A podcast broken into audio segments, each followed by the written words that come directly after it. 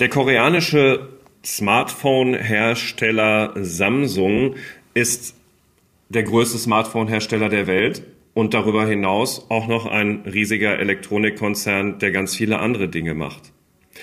Deshalb sollte man genau hinhören, wenn es heißt, dass 2024 das Jahr der künstlichen Intelligenz für Samsung wird. Was heißt das für die vielen Geräte, die die Koreaner entwickeln? Darüber wollen wir heute im The Economy Podcast reden. Herzlich willkommen, liebe Hörerinnen und Hörer, zur jüngsten Folge unseres The Economy Podcasts. Heute zum Thema Samsung und künstliche Intelligenz. Dazu haben wir hier in der Redaktion einen sehr kompetenten Gesprächspartner, nämlich Marco Detweiler aus unserer Technik- und Motorredaktion. Hallo, lieber Marco, herzlich willkommen im The Economy Podcast. Hallo. Mein Name ist Carsten Knob, ich bin einer der Herausgeber der FAZ, gehöre ja hier zum Die Economy Stammpersonal. Meine Stimme ist ein bisschen angeschlagen, die von Alexander Armbruster noch viel mehr. Deswegen machen wir das heute einfach mal unter uns, der Marco und ich. So, lieber Marco, jetzt äh, bin ich nicht so ein großer Samsung-Experte wie du, aber natürlich habe ich mitbekommen, dass die vor ein paar Wochen irgendwann mal gesagt haben, ähm, wir wollen ähm, künstliche Intelligenz in unsere Geräte einbauen, dafür auch sogar ein eigenes Large Language Modell programmieren. Das soll dann sogar den Namen des deutschen Mathematikers Gauss tragen und so weiter. Und da bin ich natürlich schon ein bisschen hellhörig geworden. Und dann habe ich gehört von Alex, der mir das zugerufen hat, dass du in dieser Woche auf einem Event für Journalisten warst hier in Frankfurt, wo Samsung auch schon ein bisschen Einblick in das gegeben hat, was da in den Geräten passiert. Und ich nehme mal an, dass das mit den Geräten erstmal so ein bisschen konkreter ist und das mit dem Herrn Gauss so ein bisschen unkonkreter. Und da hangeln wir uns jetzt mal dran lang. Vielleicht fangen wir tatsächlich mit dem sehr Grundsätzlichen an, was noch ein bisschen weiter in der Zukunft liegt. Was ist es da mit der Nachahmung von ChatGPT, was Samsung davor hat? Das Wort selbst ist da nicht gefallen, dafür fiel das Wort Gauss, wie du schon gesagt hast, Samsung Gauss. Es wurde angekündigt, dass man ein generatives Bild- und Sprachmodell entwickelt hat und das wahrscheinlich die Grundlage ist für die äh, KI, die jetzt 2024 nochmal groß präsentiert werden soll. Man muss allerdings sagen, dass auch immer wieder der Satz fiel auf der Veranstaltung, wir haben KI schon lange.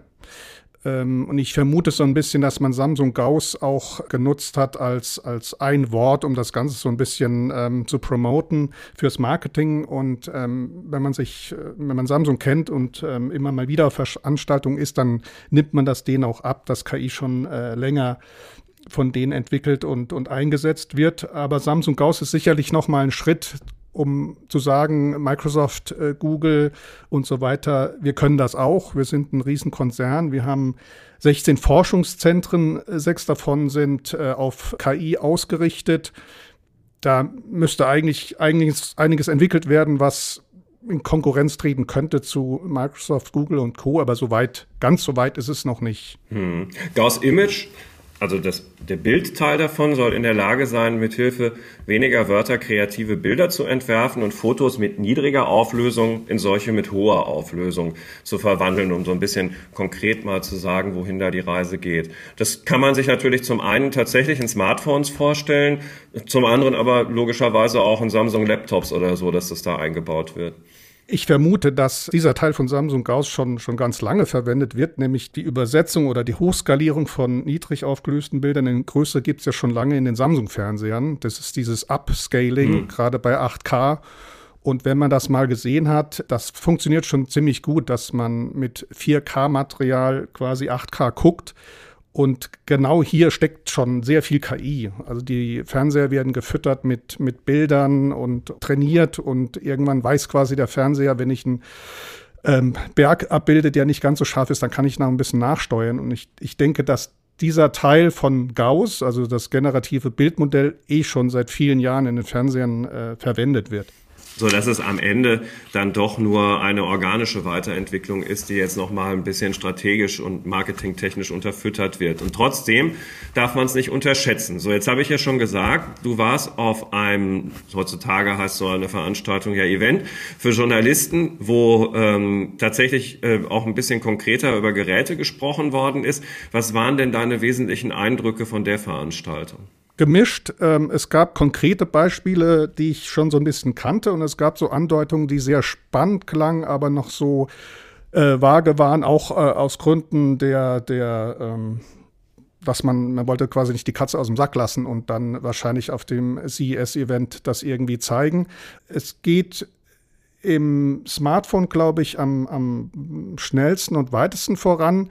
Im Bereich der weißen Ware ähm, ist das schon etabliert. Äh, auf der IFA in Berlin konnte man schon diesen AI Energy Mode, wie die das nennen, ja, begutachten bzw. erklärt bekommen. Da geht es zum Beispiel darum, wenn man den aktiviert, also der ist nicht default aktiviert, sondern kann man nutzen, Schönes Beispiel, der Kühlschrank lernt, wann ich den Kühlschrank am häufigsten öffne. Wenn ich zum Beispiel abends äh, beim Abendessen immer wieder hingehe, den öffne, zumache und so weiter, ist das ein Energieverlust.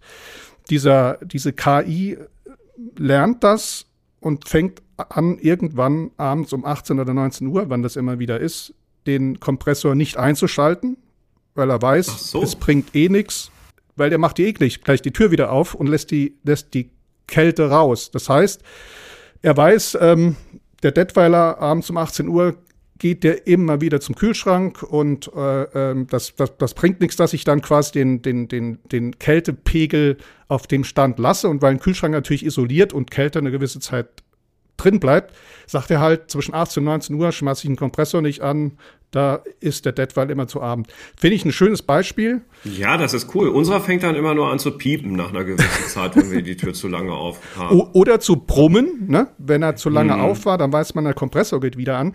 Äh, Finde ich ein schönes Beispiel. Wie viel Prozent Energieersparnis da ist, kann ich jetzt nicht äh, quantifizieren, aber finde ich, finde ich eine schöne Anwendung. Eine andere Anwendung, die wir alle kennen von Smart Grid. Meine äh, Waschmaschine oder mein Geschirrspüler geht dann an, wenn der Strom am günstigsten ist. Ähm, da brauchen wir noch entsprechendes Stromnetz, um das machen zu können. Auch da steckt irgendwie KI drin. Ähm, Bei einer Waschmaschine kann man sich ja eh vorstellen, dass vielleicht ein bisschen besser erkannt wird, was da für Waschgut drin ist, dass man es dann vielleicht daraufhin ein bisschen besser anpasst als, als in der Vergangenheit. Auch das ähm, hat Samsung seit vielen Jahren, also bestimmt vor vier, fünf Jahren hat, hat Samsung auf der IFA das schon präsentiert. Genau, die haben diesen, diesen, äh, diesen Modus, dass man sagt, ich werfe meine Wäsche rein und die Maschine sagt mir, was drin ist und, und stellt dann das Programm ein. Hat natürlich seine Grenzen. Ähm, aber es ist sicherlich was für Anfänger, die dann nicht allzu viel falsch machen und Wolle dann auf 60 Grad waschen. Ähm, ich finde es manchmal ein bisschen übertrieben, da von KI zu reden. Ähm, ich würde mir wünschen, dass man mal sagt, naja, das sind Algorithmen, äh, die die Maschine steuern. Also es gibt so ein bisschen, ja, schwache und starke oder, oder einfache und komplexe KI und dennoch können sie immer wieder ähm, Produkte vorstellen, und das mit dem KI-Wort verknüpfen. Wo es vielleicht ein bisschen ähm, komplexer ist, ist beim Staubsauger. Der Staubsauger stellt sich, also erkennt den Bodenbelag und entsprechend ähm, stellt er die Saugleistung ein. Was haben die gemacht? Die haben natürlich ganz viele Bodenbelege ähm, gescannt, auf den gesaugt und haben dann ähnlich wie beim Fernseher so eine Masse an Daten und der Staubsauger erkennt dann irgendwie, der in der Teppich, da muss ich nicht so viel saugen oder, oder umso stärker und auch da ähm, äh, spricht Samsung von KI. Äh, ist das nicht beim Staubsauger nicht zuletzt auch immer eine Frage der eingesetzten Bürste, die man da unten dran macht? Gut, aber das kann die KI dann noch nicht austauschen. Die Saugstärke verändern, das kann ich mir vorstellen. Die, ja. Die anderen, äh, wie man so schön sagt, die Mitbewerber machen das auch, Dyson oder so. Wenn man mhm. äh, so einen dynamischen Modus einstellt, dann merkt man, äh, wie der dann hoch und runter fährt. Wahrscheinlich gibt es auch unterschiedlichste Methoden, aber wie gesagt, Samsung spricht auch hier von, von KI bei den Staubsaugern. Mhm. Also ähm, das mit dieser KI ist ja sowieso so eine Sache. Ne? Also das, das ist, ich hatte es auch schon mal erwähnt, zum einen natürlich fürs Marketing eine tolle Sache, wo man heutzutage so überall KI eingebaut hat. Äh, man müsste dann schon sich als Verbraucher ein bisschen genauer damit befassen, was für eine Art von Algorithmus da eigentlich KI heißt.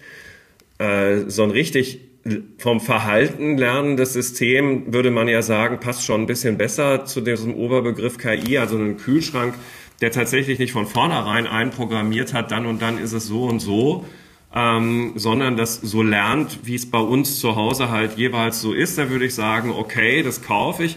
Bei dem Staubsauger würde ich sagen, naja gut, also da ist dann halt irgendwie, weiß ich nicht, eine Art Sensor eingebaut und wenn sozusagen das Ergebnis so ist, dann sagt der Algorithmus halt, das ist das. Das hätte man früher vielleicht noch nicht künstliche Intelligenz genannt.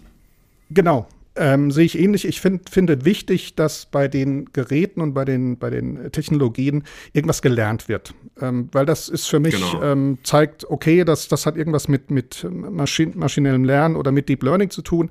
Da passiert was. Ich denke, beim Kühlschrank ist das, wenn vielleicht die Zeit immer präziser einstellt. Beim Staubsauger, der ist ja dann, hat ja ausgelernt. Den kaufe ich, der scannt meinen Boden und der weiß dann aber nicht, dass ich zu Hause häufiger auf Holz bin oder also auf Parkett. Ähm, genau, das sehe ich auch so. Ich habe auch nach dem Event mit Kollegen gesprochen und wir haben irgendwie alle vermutet, dass dieses Wort KI auch irgendwann wieder verschwindet. Ähm, mhm. Noch wird es hochgehalten als Marketinginstrument. Irgendwann ist es vielleicht so selbstverständlich, dass man gar nicht mehr über KI spricht, weil es steckt eh überall drin. Was Samsung ganz clever macht, die High-End-Smartphones heißen ja ähm, Samsung Galaxy S irgendwas. Und die sprechen jetzt von Galaxy AI. Das ist ganz mhm. nett, um quasi alle Smartphone, alles, was mit dem Smartphone zusammenhängt, unter Galaxy AI zusammenzufassen. Und äh, es fiel auch der meines Erachtens vielleicht unfreiwillig sehr witzige Begriff des AI-Phone. Okay, ja, mit dem i das ist alles gar nicht so einfach. Lass uns gleich nochmal etwas ausführlicher über die Galaxy AI Phones reden. Ähm, an dieser Stelle äh, führe ich gerne die Kollegen Johannes Winkelhage und Holger Schmidt nochmal kurz in den Podcast ein. Sie kennen das schon, liebe Hörerinnen und Hörer. Seitdem das der Economy Podcast ist, haben die beiden Kollegen hier einen Slot, um ihr Economy Briefing und ihre Themen der Woche kurz vorzustellen. Und dabei geht es eigentlich auch immer, wie Sie wissen, irgendwie um künstliche Intelligenz. Einen schönen guten Tag. Äh, wiederum zur Kurzversion im Podcast für das Economy Briefing äh, der FAZ-Reihe Pro. Ähm, wir haben wieder ein buntes Potpourri von Themen äh, aufgegabelt in der vergangenen Woche. Ähm, und Holger schreibt, ach so, hier sind Holger und Johannes, wenn die Technik schneller ist als der Mensch im Editorial, Digital Competitiveness Report Ranking, ähm, Holger, äh, was lässt sich daraus ablesen? Ja, das ist der, das, das Ranking, das ähm, jedes Jahr die digitale Wettbewerbsfähigkeit der Volkswirtschaften misst. Also da geht es darum, welche Technologien in einem Land verwendet werden, wie äh, gut ausgeprägt das digitale Wissen ist und wie sehr wir offen sind für die Zukunft. Ähm, das sind die drei wesentlichen Indikatoren, die sind dann aufgeschlüsselt in ganz viele Unterindikatoren und äh, ja, da ist Deutschland äh, leider, muss man sagen, äh, um vier Plätze abgesackt von 19 auf 23 ähm, weil wir quasi in allen Kategorien zurückfallen. Beim digitalen Wissen sind wir noch ganz gut auf Rang 14, bei digitalen Technologien sieben Plätze verloren auf Rang 34 von 64 betrachteten Ländern und bei Future Readiness äh, fünf Plätze runter auf Rang 24. Also da merkt man deutlich, dass wir in der digitalen Welt ähm, leider nicht aufholen, was man hier immer hofft, sondern eher zurückfallen, weil die anderen sich eben lang, äh, schneller entwickeln, als wir es tun. Und das ist im Moment, glaube ich, ein wesentlicher Punkt, dass äh, die Technologie schneller ist, als wir äh, in, in Deutschland das, äh, das Mitgehen im Sinne von, dass wir uns weiterbilden, dass wir dort äh, fit sind, um diese Chancen auch zu nutzen. Da fallen wir eher ein Stück weit zurück und das ist natürlich für die Zukunft nicht so wirklich toll, dass wir an der Stelle einfach uns zu langsam auf diese neue Welt einlassen, die sich ja dramatisch schnell weiterentwickelt äh, das gilt, obwohl irgendwie generative KI zum Beispiel schon fester Teil des Alltags in vielen deutschen Unternehmen ist. Du äh, schreibst irgendwie 28 Prozent des verarbeitenden Gewerbes und 45 Prozent der Informationswirtschaft nutzen es schon. Sag ein bisschen was dazu, wie dieser äh, Anteil der Unternehmen äh, aussieht, die generative KI zum Beispiel schon nutzen und äh, vorbehaltlos, natürlich ist das nicht alles, was Digitalisierung angeht. Ja, generativ KI ist natürlich sozusagen das, das Top-Thema des, des, Jahres gewesen und äh, da sind die Unternehmen, das muss man äh, dazu sagen, echt schnell, glaube ich, äh, gewesen, auch in Deutschland. Da sind äh, jetzt doch schon substanziell hohe Anteile, die das einsetzen und interessant ist auch die Erwartung, äh, wie das in zwei Jahren aussieht. Da steigen die Werte nochmal deutlich an, dass äh, mehr als die Hälfte des, der Unternehmen im verarbeitenden Gewerbe und mehr als 70 Prozent in der Informationswirtschaft äh, davon ausgehen, dass sie dann generative KI einsetzen. Liegt natürlich natürlich daran, dass äh, dieser Form der KI sehr breit einsetzbar ist, vom Kundenservice über Softwareentwicklung äh, bis hin zur Automatisierung von jeder Art von äh, Standardaufgabe im, äh, in der Buchhaltung zum Beispiel. Da ist das Einsatzgebiet breit und äh, da sind die Unternehmen dabei und das ist auch gut so, weil der Zug äh, fährt gerade mit drei Loks äh, vorneweg aus dem Bahnhof raus und äh, da dürfen wir nicht äh, zu lange warten, bis wir da äh, dabei sind, sonst verlieren wir Wettbewerbsfähigkeit. Was ganz interessant ist, ist, dass künstliche Intelligenz zu steigender Beschäftigung führt. Und zwar in den meisten Ländern, die äh, eine Studie untersucht hat. Die Grafik ist ein bisschen kompliziert, die wir im äh, Briefing drin haben, aber ähm, sag uns zwei Sätze dazu. Ja, da wurden äh, von Wissenschaftlern der EZB zwei Ansätze kombiniert, ähm, zwei wissenschaftliche Ansätze, einmal von Webb, einmal von Felton, äh, um zu messen, wie denn die künstliche Intelligenz in den, im vergangenen Jahrzehnt, also noch nicht Generative AI, sondern eher die Deep Learning Welle zwischen 2010 und 2020, äh, wie die die Beschäftigung verändert hat. Und das Ergebnis war äh, relativ eindeutig in den allermeisten Ländern führt der Einsatz dieser KI zu steigender Beschäftigung. Also entgegen der Ängste, die viele Menschen haben, dass KI die Menschen arbeitslos macht, ist genau das Gegenteil zu beobachten gewesen, weil eben die Länder die Vorteile genutzt haben, produktiver geworden sind, äh, gewachsen sind und damit wieder mehr Beschäftigung geschaffen haben. Das ist äh, fast überall zu beobachten. Ähm, in Deutschland ist in einem, in, zeigt ein Modell einen negativen Wert an. Ähm, der liegt daran, dass wir ähm, vergleichsweise langsam das äh, adaptiert adaptiert haben, also sehr oder vergleichsweise langsam äh, diese neue Technologie für uns genutzt haben und dadurch ähm, äh, nicht die Beschäftigungseffekte hatten, die anderen. Aber es ist relativ eindeutig, die, die digitalen Pionierländer mit hohen Werten, auch in dem, in dem äh, vorgestellten Ranking, ähm, haben eher positive Beschäftigungseffekte und das sollte uns Hoffnung machen für die kommende ähm, KI-Welle mit der generativen KI, dass wir eben, wenn wir, wenn wir das nutzen äh, die, und die Vorteile für uns rausholen, dass wir dann auch zusätzliche Beschäftigung schaffen und eben keine Arbeitslosigkeit, was manche befürchten. Mhm. Ähm, es geht weiter mit KI. Ähm, Hendrik Wiedewild hat mit Reggie Townsend gesprochen, der ähm, dabei war, als äh, Joe Biden, der amerikanische Präsident, die Executive Order zur KI unterzeichnet hat.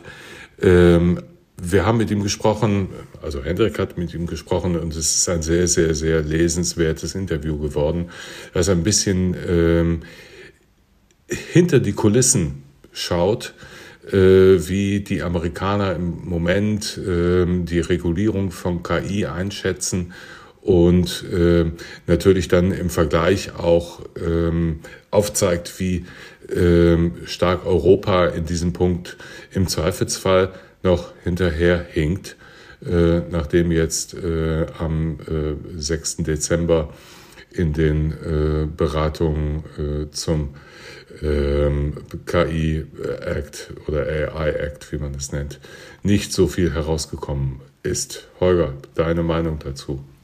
Ja, AI Act ist natürlich äh, stand jetzt immer noch immer noch nicht entschieden. Es, es wird weiter getagt. Man hat sich in Brüssel vertagt, weil man sich nicht einig geworden ist. Äh, vor allen Dingen ähm, bei den äh, biometrischen Verfahren und bei den Regulierungsfragen der sogenannten Foundation Models. das greift natürlich viel, stark ein in das, was wir im Moment tun, eben die die die sozusagen die, die Basismodelle. Wie werden die reguliert? Noch ist nicht erkennbar, was raus wird, aber ganz klar ist jetzt schon, das wird Europas Zukunft Zukunft mit der äh, generativen KI maßgeblich prägen, was dort heute verhandelt wird. Insofern, ähm, ja, wir werden Sie auf dem Laufenden halten, was, was dort passiert und äh, wie das einzuschätzen ist. Eine sehr relevante Woche für Europas digitale Zukunft.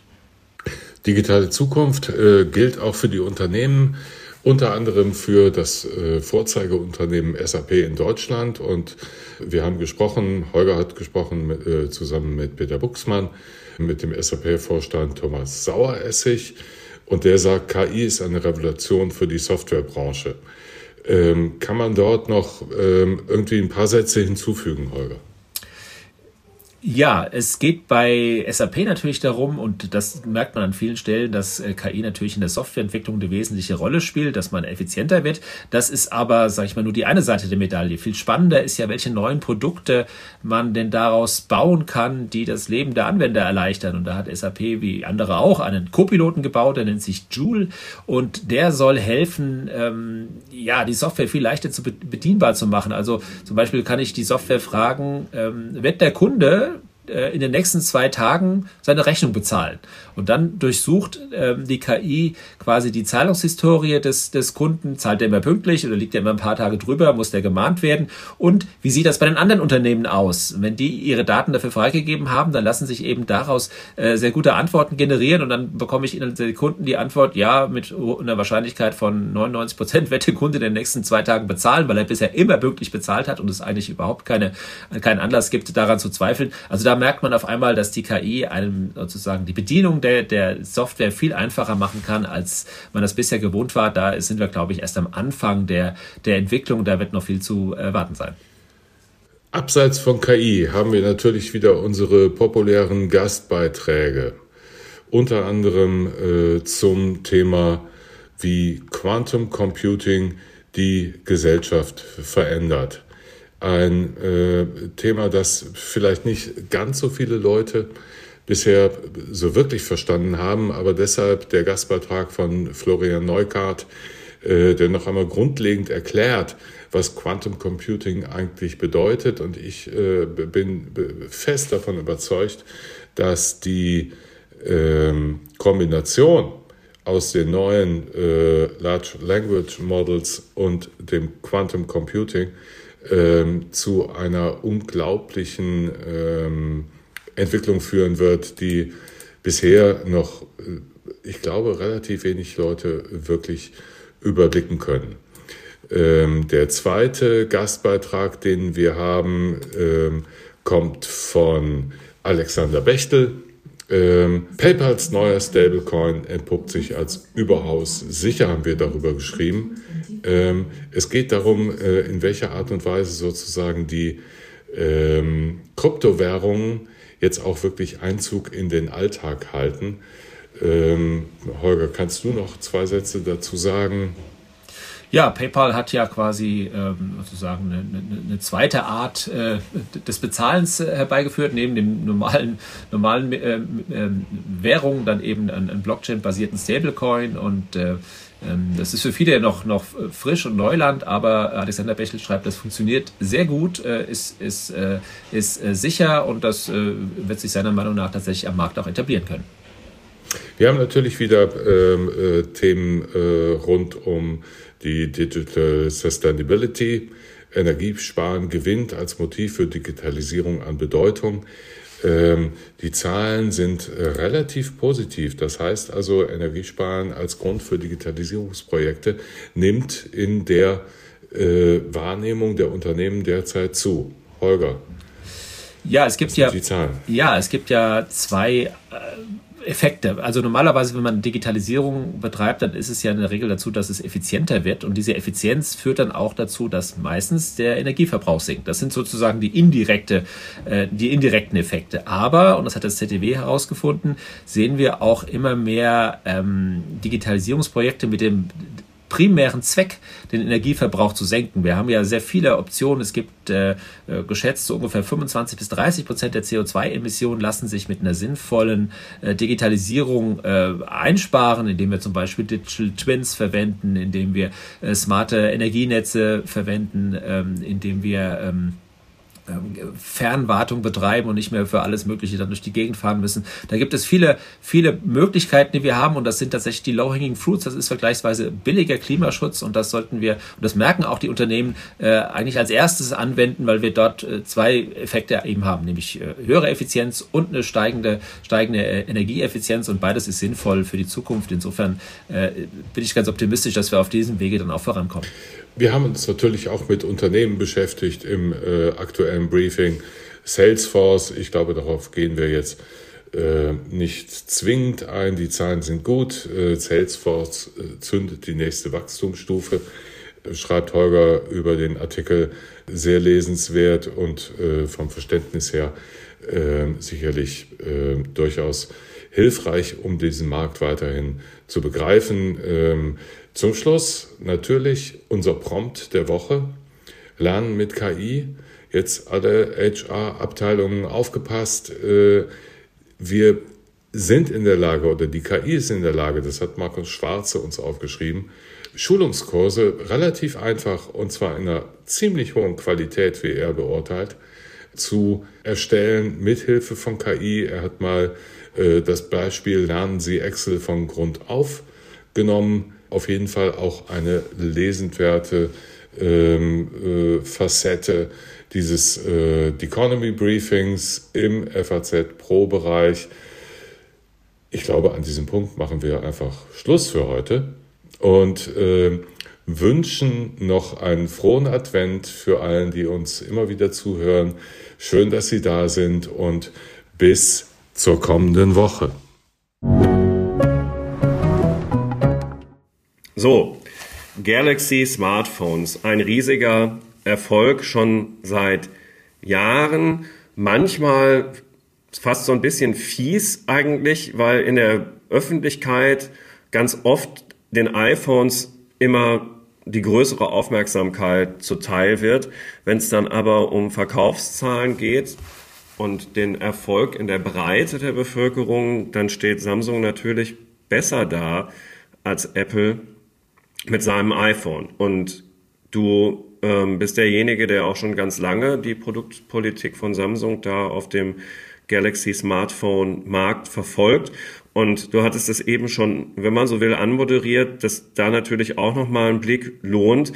Jetzt ist es ja so, bei den Smartphones ist künstliche Intelligenz ja schon wirklich ganz, ganz lange dabei. Und zwar über diese ja jetzt auch schon seit geraumer Zeit eingebaute Spracherkennung. Die wird zum Beispiel äh, so weit gehen, das war ein schönes Beispiel, was kommen wird, ähm, vielleicht sogar äh, schon nächstes Jahr. Ähm, aber ein Beispiel war, ich nehme das Gerät in die Hand, rufe in Korea, in Frankreich, wo auch immer an. Das Gerät weiß, dass ich gerade in Korea oder Frankreich anrufe. Der andere geht natürlich erstmal ran in seiner Sprache und dann übersetzt das Gerät live. Also ich muss die Fremdsprache gar nicht mehr lernen. Also angenommen, du wärst mein Freund Marco aus Paris und äh, wärst nur des Französischen mächtig, das ich aber über das Schulfranzösisch nie hinausgebracht habe, dann würde ich es jetzt endlich schaffen, ähm, mich da vernünftig mit dir unterhalten zu können. Genau. Das haben wir ja schon äh, teilweise von Microsoft und von Google. Der Witz ist nur, dass es so weit gehen soll, dass ich gar nicht mehr vorher sage, ah, jetzt rufe ich in Korea an, jetzt nehme ich die App so und so, werfe die an und starte dann den Anruf, sondern das Handy ist so schlau, dass es weiß aufgrund der Vorwahl, ich rufe jetzt da an und dann legt das von alleine los mit dem Übersetzen. Das ist natürlich eine Anwendung, wenn die funktioniert, die wäre schon, schon sensationell. Ähm, und man sieht dann auch, wie, wie, wie weit das geht, wie weit das Handy eigentlich dir das abnimmt, dass man gar nicht mehr in die Einstellung oder ähnliches gehen muss, sondern das, das Smartphone weiß einfach, was du tust. Es gab noch ein weiteres Beispiel, was genannt wurde, das fand ich ein bisschen, hm, bin ich nicht so Freund von. Man macht, man bucht eine Reise quasi wahrscheinlich auch noch mit einer Spracheingabe, buch mir eine Reise vom so und so vielten nach, nehmen wir mal wieder Korea. Dann bucht das Handy den Flug, das Hotel, reserviert wahrscheinlich Restaurants. Das sind immer so Beispiele, die, A, wollte ich das nicht? Äh, und nee, also das wäre auch nicht mein Ding. Ja. Da gebe ich ja die komplette Organisation meines genau. Lebens aus der Hand. Dennoch wäre es mal interessant zu wissen, ob es funktioniert. Äh, man muss ja die Reise ja, ja. da nicht antreten, aber ähm, da geht es so ein bisschen hin und da stellt sich natürlich so ein bisschen auch die ähm, moralische Frage, über, wie weit überlasse ich äh, dem Smartphone die Kontrolle über mein Leben? Ähm, und da ist natürlich schon, äh, finde ich, die KI ähm, so ein Mittel, die es übertreiben kann und der eine oder andere äh, Programmierer vielleicht dann einfach aus, aus Lust, äh, um, um auszuprobieren, was geht, das macht, ohne daran zu denken, ob, ob das vielleicht die Nutzer wirklich wollen. Ähm, das ist immer so eine, so eine, so eine Grauzone. Ähm, aber man muss es ja nicht tun. Also ich, ich kann ja die Reise trotzdem alleine planen. Ähm, aber wenn man es als Feature anbietet, warum nicht? Ähm, aber selbst der Vorschlag, äh, wenn ich in eine, in eine Stadt reise, ähm, dass man mir vorschlägt, wo ich essen gehen soll, das geht mir auch schon zu weit. Aber mhm. ähm, man sieht, man muss natürlich auch viele Daten sammeln von dem Nutzer, um dann überhaupt zu wissen, was sind seine Vorlieben und dann. Das ist ja ohnehin die Grundlage dieser sogenannten künstlichen Intelligenz, Daten, Daten, Daten. Da bin ich vielleicht etwas ähm, weniger streng als andere in Deutschland. Ich, ich glaube, wenn man eine gute KI haben will, dann muss man einfach Daten sammeln. Die müssen irgendwo herkommen. Da müssen wir uns mal irgendwann einigen, äh, wie viel wir hergeben. Aber ohne Daten keine KI. Ähm, und äh, wie man mir auch sagte auf dem Event, sowohl die Kollegen als auch die Leute von Samsung, da scheint Deutschland schon wirklich ein Spezialfall zu sein. Also selbst mhm. wenn man mhm. nach Frankreich geht, nach Italien, äh, wundern sich da äh, die, die, die Kollegen, warum wir da so, so streng sind oder so Angst davor haben, dass Daten gesammelt werden. Haben wir hier im Economy Podcast ja auch schon mal häufiger thematisiert, dass Deutschland sich wirklich Wachstumschancen auf einem Zukunftsgebiet abschneidet durch übergroße Vorsicht, was dann abstrahlt auf x Branchen, die davon betroffen sind. Ja. Ähm, spannend bei der KI auf dem Smartphone ist noch eine andere Geschichte. Man muss sich ja äh, entscheiden, wo verarbeitet man die Daten? On-Device oder in der Cloud? Mache ich es auf der Device, habe ich natürlich den Vorteil, dass ich sagen kann, äh, die Daten bleiben auf deinem Gerät. Und da ist es so, dass natürlich die Chip-Hersteller wiederum gefragt sind, äh, weil das wohl doch sehr leistungsintensiv ist, die, die Rechenarbeit. Ähm, und das ist auch wieder betrachtet auf die, auf die gesamte Industrie ganz spannend, wie dann der eine von dem anderen profitiert. Stecke ich mehr KI ins Smartphone, kann, kann Qualcomm und Co. sagen, naja, braucht man einen neuen Chip. Äh, Apple stellt ja auch immer wieder seinen neuen vor. Ähm, also das, das geht so Hand in Hand weiter, wie wir es bisher kannten. Hm, ja, Qualcomm entwickelt sowieso eine völlig neue Chip-Generation, äh, die äh, noch äh, interessant zu werden verspricht. Eventuell diese ganze Intel 86er Architektur ablösen hilft, auch in weiten Teilen des, des, Marktes, wo das bis jetzt noch nicht der Fall ist. Das, das wird eine ganz, ganz interessante Entwicklung noch in den nächsten Jahren. MWC im Februar hatte Qualcomm auch so eine Veranstaltung, ging es auch nur um KI, um, um Chipsätze, neue und so weiter. Das ist schon, es ist ein Riesenthema, gerade in dem, im, im Smartphone-Bereich. Hm. Ähm, jetzt hattest du mir im Vorgespräch gesagt, und wir unterhalten uns hier ja zum Jahreswechsel 2023, 2024, dass die äh, CES in den Köpfen dieser Hersteller auch schon wieder heranrückt, also diese große Consumer Electronics Show in Las Vegas, die für Wirtschafts- und Technikjournalisten immer so ein bisschen das Jahr einläutet, seitdem in Detroit keine Autos mehr zum Jahresbeginn in irgendeiner relevanten Form gezeigt werden. Also alle auf nach Las Vegas und für die Samsung Keynote steht man da gerne auch schon mal anderthalb Stunden an. Äh, ja, wenn man hingeht, die wird auch live übertragen. Ah. Was ganz praktisch ist. Äh, auf jeden Fall ähm, großes Ding auf der CES. Ähm, alle kommen oder alle gucken zu. Und da ist natürlich schon der Titel AI for All eine Ansage. Ich glaube jetzt nicht, dass Samsung äh, lange äh, überlegen muss, was sie machen könnten, sondern das geht schon gezielt in die Richtung und würde das bestätigen, was auf dem Event gesagt wurde, dass 2024 das, das AI, das KI-Jahr wird. Und äh, wir warten natürlich dann alle auf äh, Geräte, die das dann zeigen können. Wie gesagt, im, im Bereich der weißen Ware ähm, ist da schon einiges da der große Knaller müsste eigentlich dann äh, diese Galaxy AI-Geschichte sein mit der, mit der nächsten S-Klasse, dass da irgendwas drauf ist, was man identifizieren kann als große KI-Entwicklung. Das mit der Sprache wäre ja schon was, was wir eben gerade erwähnt haben, zum Beispiel. Das wäre zum Beispiel was, was wir schon seit Jahren in allen Smartphones nutzen, ohne uns glaube ich, klar zu sein, wie viel KI da drin steckt, ist die Kamera. Die Software auf dem Smartphone ist viel wichtiger als das, äh, als die Linsen, als die Kameramodule. Und ähm, genau da wird ja extrem viel berechnet und vorausgesagt, so ein bisschen auch Upscaling und, und da steckt schon, schon mächtig KI drin, äh, was man manchmal dann auch gar nicht so schick aussieht. Äh, das hatte ja vor, vor einigen Jahren schon Huawei ziemlich äh, vorangetrieben. Und das bemerkt man gar nicht. Ne? Man macht seine Fotos, sehen schön aus und ähm, in Wirklichkeit hat da aber jemand, äh, hat das Handy da ziemlich kräftig gerechnet, um dieses Bild genauso hinzukriegen, wie es dann letztlich aussieht. Google macht da auch viel mit seinen Pixel. Da gibt es ja die Möglichkeit, dass man dann die Bilder im Nachhinein manipuliert und. Ja, Sachen damit machen die ja sehr viel Fernsehwerbung, ne? genau. dass man da äh, einfach mal kurz was rausnimmt. Da denke ich mir immer, holla die Waldfee, ja, wenn sowas in die normalen 0815 Handys eingebaut ist, das hat ja mit einem Originalfoto, das die Realität wiedergibt, gar nichts mehr zu tun. Für unsere Kollegen aus der Bildredaktion wird es künftig immer anstrengender, ähm, das wirklich echte Foto zu identifizieren, weil darum geht's bei uns in der FAZ natürlich schon sehr, die Realität so abzubilden, wie sie ist und nicht auf manipulierte Bilder reinzufallen. Also da hat man wieder so die Ups und Downs. Klar ist es cool, wenn der Typ dann, weiß ich nicht, in den Basketballkorb da reinwirft, ohne dass man sieht, dass er auf von irgendeinem Ding abgesprungen ist, was es sehr viel einfacher gemacht hat, nur ist es halt eine Lüge. Es ist eine Lüge und ähm, es ist natürlich ein ähm wenn es so geklappt hat, das Foto, äh, das nur mit dem Pixel zu machen, dann äh, Hut ab. Ich habe es ein bisschen probiert zu Hause äh, beim Test und man sieht da auch ganz klar die Grenzen der KI. Gibt Bilder, wo man ein Straßenschild rauslöscht, raus radiert quasi, sieht super aus, aber diese Geschichten mit dem Basketballkorb, äh, ich hatte auch versucht, meinen Sohn dann durchs Zimmer fliegen zu lassen, sieht ganz nett aus, aber jeder weiß, das ist, ist nicht echt. Ähm, aber da schätze ich auch mal, dass ein paar Jahren, es wird ja immer besser und ja, irgendwann eben. nicht mehr. Das ist ja erkennbar. immer nur der Anfang, über den wir hier jeweils gerade reden. Ne? Und das mag ich auch nicht so in dem Bereich. Da habe ich lieber dann den, den Kühlschrank, der dann mitlernt. Aber diese Bildermanipulation ist schon heftig. Aber ist natürlich ein, ein nettes Gadget, das funktioniert gut. Ähm, und ist natürlich so, wie dafür geworben wird, auch schön, wenn man wirklich was im Bild hat, was stört und man kann es dann rausrechnen. Aber wie man ja weiß, wird es natürlich dann auch sicherlich ähm, zu manipulativen Zwecken benutzt.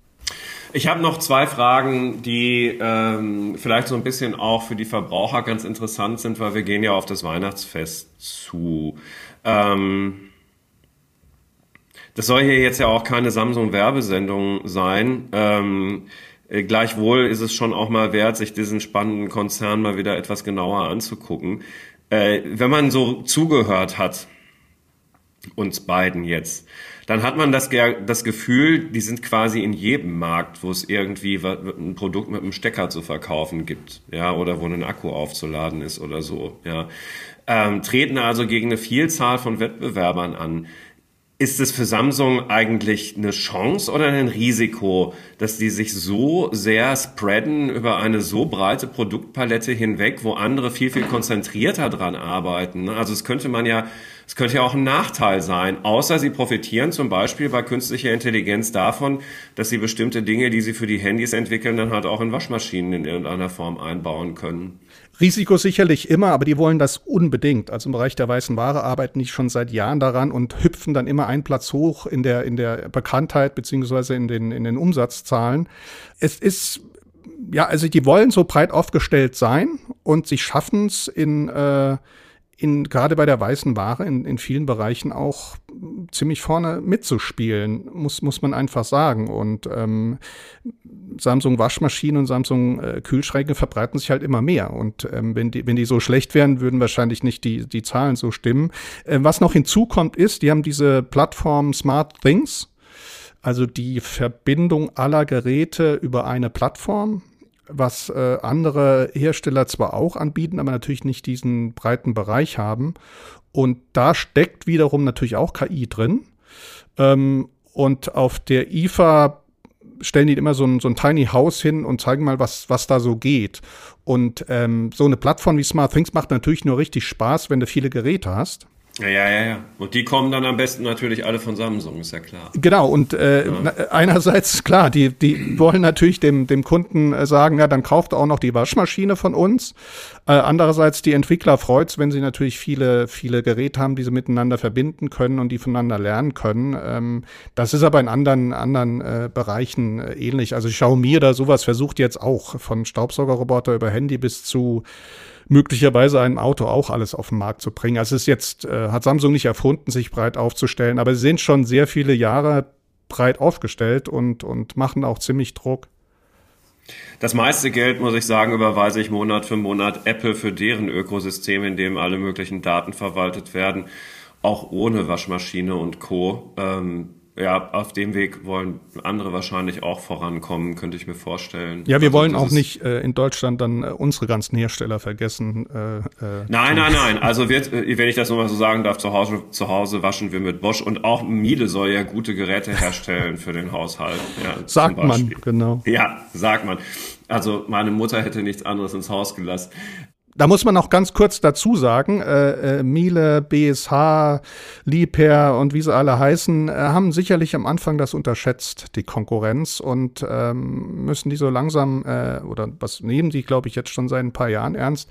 Gut für den Kunden, äh, dann ist die Auswahl größer und äh, möglicherweise. Ja, Wettbewerb, it's a, it's a free market economy. So, ja. Und genau. wenn ich jetzt kurz vor Weihnachten diesen Podcast höre und ich realisiere, das geht ganz schön schnell, äh, bis tatsächlich der 24. Dezember kommt, ähm, dadurch, dass der vierte Advent ja in diesem Jahr ähm, genau dorthin fällt, unterschätzen, glaube ich, manche so ein bisschen wie hoppla hopp, wir jetzt in dieses Weihnachtsfest fallen.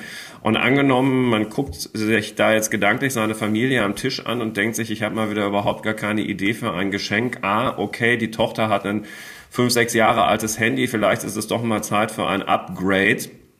Bist du so lieb und nennst mal zwei Produkte, einmal High-End von Samsung, die einen Blick wert sind und eins so ein bisschen in so einer mittleren Preisrange, wo man mal drauf gucken sollte, wenn es um Handys geht? Ja, klassischerweise gilt seit Jahren, die S-Klasse von Samsung ist die, die harte Konkurrenz zum iPhone. Da müsste man nicht unbedingt vielleicht das Neueste kaufen, sondern gucken, dass äh, ältere äh, günstiger sind und äh, die A-Klasse von Samsung ist die, die genannt wird in dem, äh, Medium. in dem ja, so oberer Medium. Und es gibt aber auch noch die äh, Fan Edition FE, da habe ich lange so ein bisschen unterschätzt. Ähm, äh, auch viel Smartphone für wenig Geld. Das ist so ein Angriff, so ein bisschen habe ich so viel auf die Pixel. Also S-Klasse, High-End, äh, A-Klasse und, und FE ähm, für die, die nicht ganz so viel ausgeben wollen. Ähm, Genau. Wo liegt denn so eine FE, FE ähm, ähm, Klasse? Ich meine um die 700 Euro, äh, also hm. plus minus ungefähr in der Range. Und die äh, bei der S-Klasse kann man ja mit dem Ultra extrem hochgehen, wie bei Apple auch, dass man irgendwann bei 1500 Euro oder sowas landet. Sollte man sich gut überlegen, äh, wenn man zum Beispiel nicht so viele Fotos macht oder sowas, dann, dann muss es nicht immer so ein, so ein High-End-Smartphone äh, sein. Hm. Ich bin mir sicher, so gut wie du organisiert bist, hast du deine Weihnachtsgeschenke sowieso alle schon beisammen. Bei mir ist es nicht der Fall, muss ich sagen. Mal sehen, was es wird. Lieber Marco, vielen Dank für deine Zeit und deine Einblicke über das, was sich Samsung in seiner breit gefächerten Produktwelt, Produktwelt so rund um die künstliche Intelligenz ausdenkt. Ihnen, liebe Hörerinnen und Hörer, danke fürs Zuhören. Eine ja, schöne Adventszeit. Trotz dieses etwas ungemütlichen Wetters machen Sie sich zu Hause gemütlich, schauen Sie sich Ihre Waschmaschine an. Das kann ganz beruhigend sein, wenn sie mit künstlicher Intelligenz den Waschgang fortsetzt. Bis bald. Bleiben Sie gesund. Tschüss. Tschüss.